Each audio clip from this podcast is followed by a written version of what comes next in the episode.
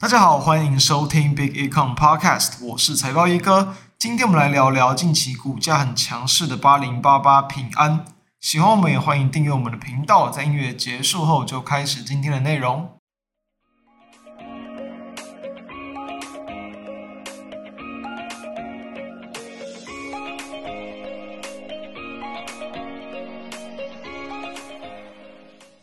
最近这一段时间，有关于记忆体在涨价的新闻是源源不断呢。那其实，在过去频道中，我们就有一直帮大家追踪这个模组厂嘛，三二六零的一个微钢。但是呢，微钢近期的股价其实就是维持在一个高档整理，代表说，其实在整个族群的一个持续轮动啊、轮涨的这个情况是相当明显的。那自然呢。这个阶段有几种不同的一个做法，一种就是说你当然针对刚发动的去做追价嘛，另一种就是说你针对你认为还有机会跟涨补涨的标的来去做一个布局。那通常来讲，记忆体族群在追涨的一个风险是比较大哦，不是说就是追涨就一定会套，真的是，但是就是很容易短套了，因为他们的轮动速度真的很快，很多时候哎利多确实出现，但就如同我们可能在过去有提过的一些概念，就是说哎这些利多当大家都知道。那你趁着这样的一个很多人都知道利多来去发动之后呢，它的资金有比较多都是以这种短线资金为主，就炒一波题材哦，炒一波短线的这样的一个筹码集中，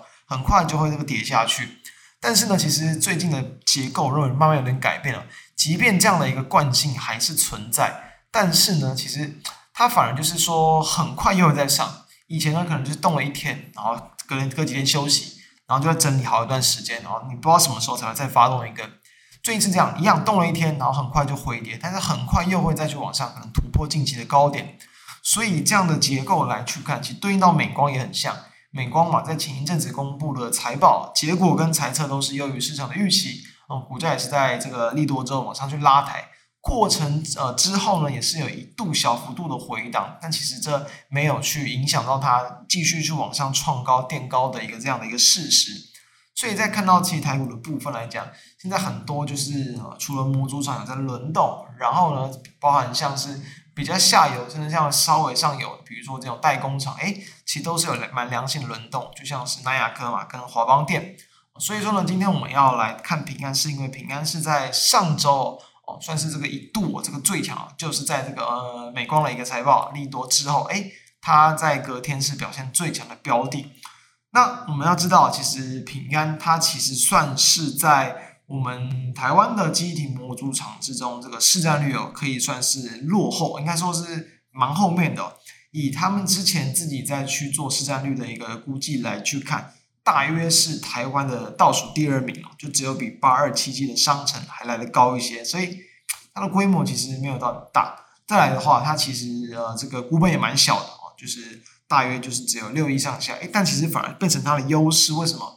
规模小，股本不大，诶，反而这样的标的就有机会吸引到短线的资金。就是因为说，其实哦，我们台湾的一些模组厂、记忆体模组厂啊，当然也也有的，呃，股本可以来到二三十亿，然后普遍可能就是落在可能十啊、十几这样。平均我去抓了那个七家比较大家的，然后他们的平均股本大约是接近十七亿。所以平均十七亿，哎，平安只有六亿，真的是相对小很多。股本小以外，我们通常知道嘛，股本就可以当做就是它的一个流通的股数，可不可以知道多少？但一样我们要知道，这股数到底这个掌握在就是一般市场，你要说中实户啊、散户啊这种比较会流通的这种资金有多少比例嘛？假设你大部分的筹码都在公司派手中，假设啊，假设九成都在公司派。那你流通在外，你平常在市面上交易了，假如就十趴左右，哎，这样其实它其实可能很容易就被部分的资金给影响。所以说，你流通在外的一个比例，如果是越低的话，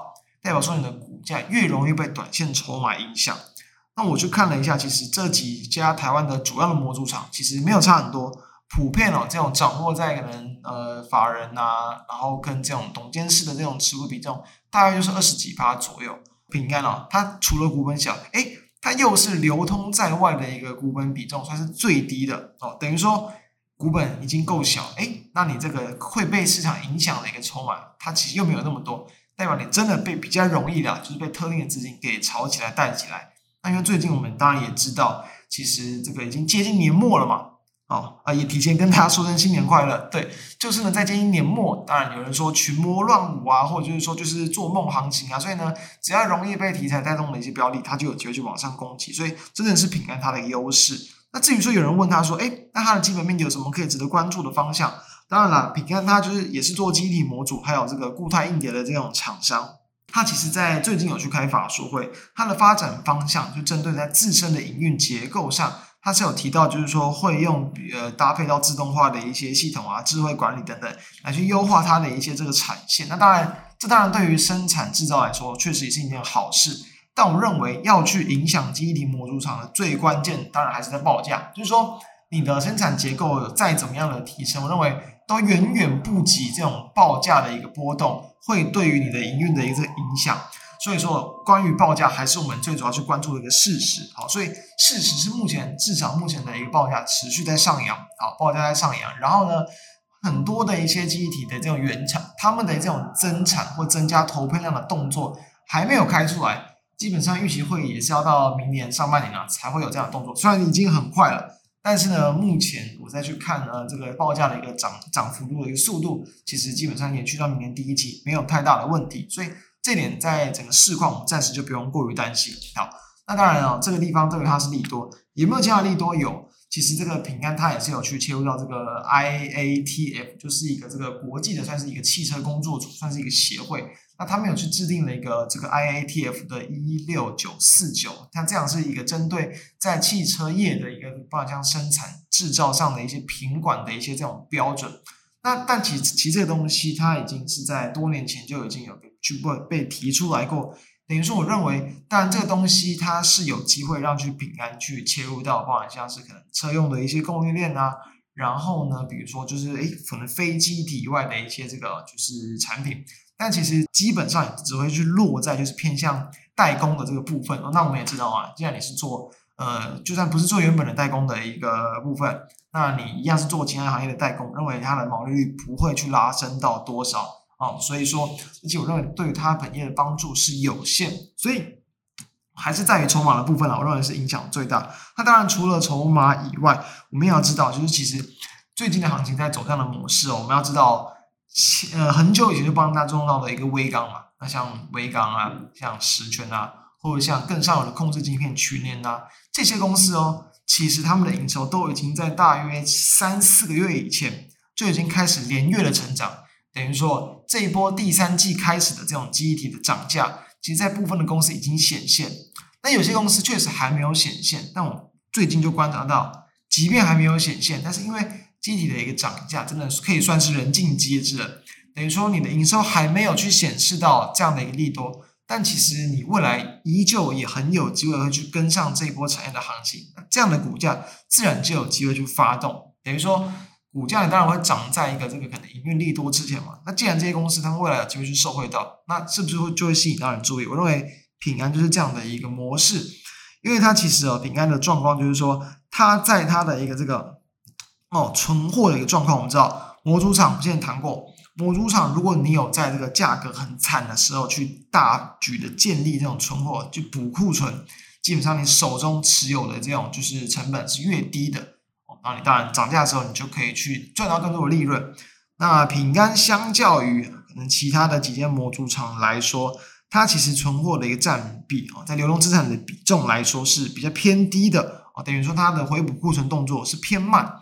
那既然你偏慢，代表说你短期会去受惠到这样涨的幅度就不大，所以我们也从营收上可以看到，其实品安在最近这几个月的营收并不是有特别亮眼的表现，基本上就跟上半年差不多。虽然说表现很平淡啊，库存回补又不大，但是呢，我认为其实在一个整体产业报价上的一个利多，依旧会去激励到它的营收，等于说它早晚会去有这个营运开始成长复苏的情况，那就有机会让它就是在比如说整个诶记忆体产业利多之后呢。当其他公司可能已经因为营收先行反应过产业利多，股价也先拉抬过，平安相对就还没有，那自然就很有机会吸引到市场的目光，这是我认为的一个观点。再来，其实我们在对比到其他公司，比如说像是做立基型机体的金豪科，诶，金豪科它其实营收跟平安蛮像，就是呃，近几个月跟今年都没有什么太大的变化哦。那金鳌克的话，今天哦是一度的有在这个今天在尾盘时段吧，包含像是说有一度的有去快要接近到涨停板的价位，收盘也是上收涨超过这个七八。最主要它短期就是因为说有这个，就是因为之前跟利基电然后有去做这个合作备忘录啊、签约等等哦，长约的一些部分啊，之前因为这个投配量不高，所以有先行去提列一个这样就是呃损失。那因为说目前的市况好转，它这个这个体力的损失有机会去回冲，代表你就会多了这种在五亿元的一个就是营运的一个这个入账。好，但是呢，奇晶奥科他们在今天的盘中也是针对这样的一则讯息有去做辟谣啦，就是说他们也是说，就当然就是以公司自身的呃公布的一些讯息啊，然后跟财报上的数据为主。所以他们其实这地方呢，如果说我认为市场很快速的去反映这样的利多。但是呢，公司派他们不不承认的话，其实通常来讲，股价就不会反应的那么夸张。但我们看到，哎，你音乐还没起来，对不对？然后呢，这个利多好像又被这个公司派有点被压下来，哎，但你股价还是很强，这就代表什么？就代表我认为说，就是这种营收还没见到起色。但是呢，你迟早会见到起色的一些这种集体相关的一些行业，哎，其实哦，股价都已经在蠢蠢欲动，这正是符合就是在这个就是体验它的这个形态。那再来的话，包含像是在可能旺宏吧，哦，中东 Flash 的，它会跟手机市场有更大的联动性。最近一个月的营收还创下今年的新低，真的是表现很差，股价也开始。去搭上说，包含切入到边缘运算的一些题材，也从这个低档开始去往上有点强劲的反弹，所以我认为这整体产业的一个族群啊，它的轮动性，然后跟这种呃去轮呃轮流补涨的情况，还算是相当的一个明显。